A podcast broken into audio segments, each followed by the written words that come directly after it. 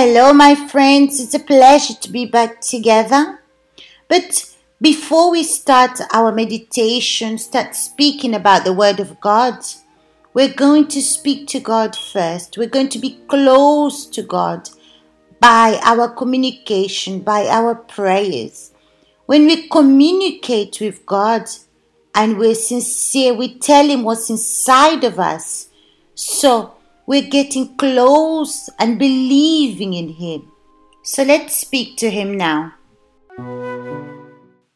My Lord and my God, it's a great pleasure to be here in your presence because I know I can be in any part of the world. I can be, my God, the worst person in this world.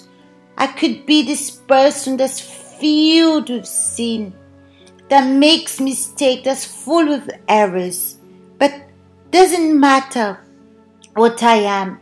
But I know when I enter into your presence to speak to you, believing in you, you have your arms open to receive me, your ears open to hear me, even if I'm filled with mistake I'm not doing anything that pleases you. But when I come before your presence with an open heart, sincere, when I pour out what's inside of me, you hear my prayer. So, my God, I ask you right now for this person that's afflicted, my God, this person that is sad, this person that's in the church or even not in the church, but my God, she's oppressed she's feeling sad and she's looking for answers in her life because everything is blocked in her life. So, my God, speak to this person for all these doubts to leave them, this burden that she feels, this heaviness. So, my God, by your word, come to cleanse this person's mind these wrong ideas that she has in her mind, these doubts that keeps tormenting her, that comes to put her away from you, my God. So separate what's correct and what's not correct, my God. Tell her, my Father, what she needs to do, what she needs to put into practice, and the things that she needs to stop doing, my God, to get close to you. Let this person be defined today, my God, for your glory. That this person may testify a living God, not a dead God in her life, my Father. So, right now, in this moment, open the understanding of this person. Open, my Father, eyes, her heart, for her to understand your word, so this seed may fall in a fertile ground and provide, my God, fruits for your glory. In the name of the Lord Jesus Christ. Amen. So let's read from the book of Matthew, chapter 13. We're going to start reading from verse 13. It says like this in the Word of God Therefore, I speak to them in parables, because seeing they do not see and hearing they do not hear, nor do they understand. And in them the prophecy of Isaiah is fulfilled, which says, Hearing you will hear and shall not understand, and seeing you will see and do not perceive, for the hearts of his people have grown dull. Their ears are hard of hearing, their eyes they have closed, lest they should see with their eyes and hear with their ears, lest they should understand with their hearts and turn so that I should heal them. But blessed are your eyes, for they see, and your ears, for they hear. For surely I say to you that many prophets and righteous men desired to see what you see and did not see it, and to hear what you hear and did not hear it. Therefore, hear the parable of the sower. So, we're continuing meditating in the book of Matthew. A few weeks ago, we've been speaking about each seed. So now Jesus is talking about why he speaks in parables. He speaks in parables after you're going to understand in the following verses. You're going to understand better.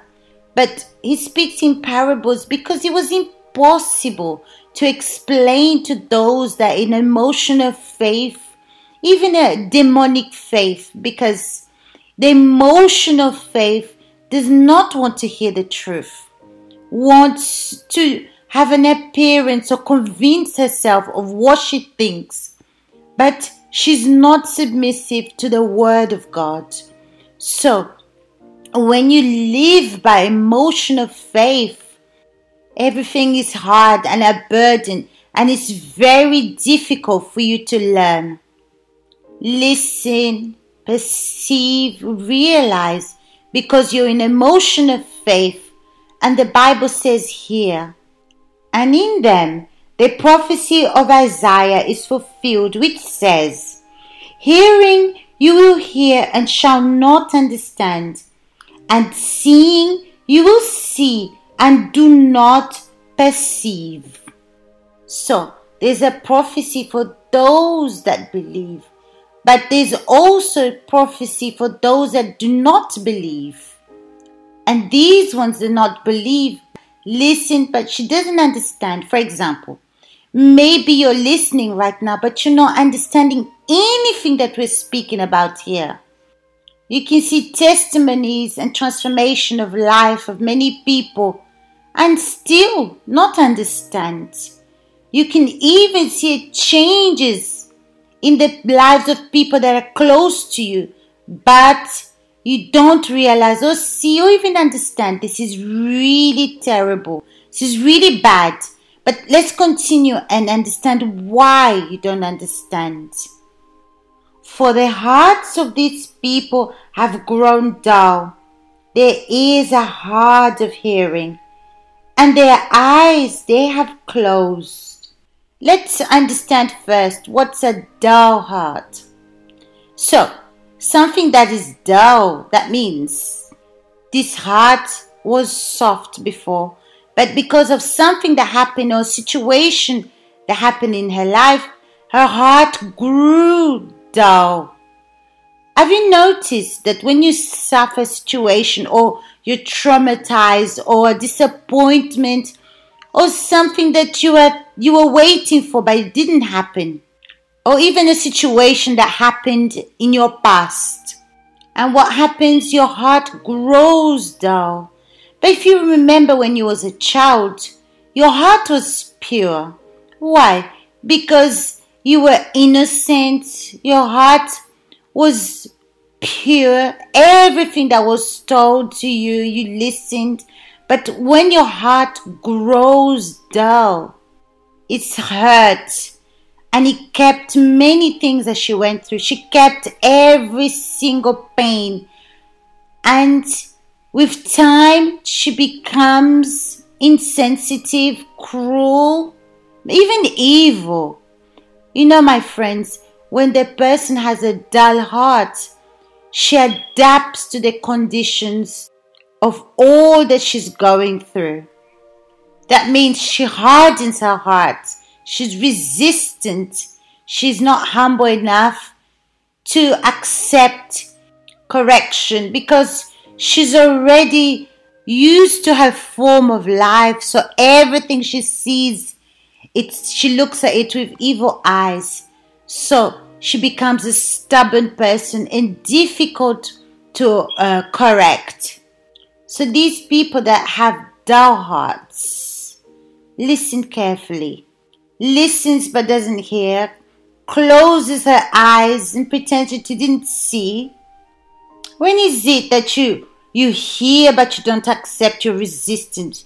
Do you remember when you heard a word or something was said to you and you were resistant. You gave loads of excuses and still fed your errors, your mistakes, even if you speak to the person inside of you, You're resistant because you don't accept, you don't open your heart to hear. So that means you hear, but you don't accept when you're corrected. You don't want to see the real you. You don't want to look inside of you and realize exactly which kind of person you are. Look at this. The heart that's dull listens with ease, but does not understand. That means it doesn't want to recognize or be humble to hear. Understands with their heart and turn. You see, in your heart, where all your emotions are, you think your heart is only to feel. You feel, we all feel, but when the Word of God comes to us, when the Word of God enters where we want Him or let Him enter, where we start to realize and see our sins, mistakes, errors.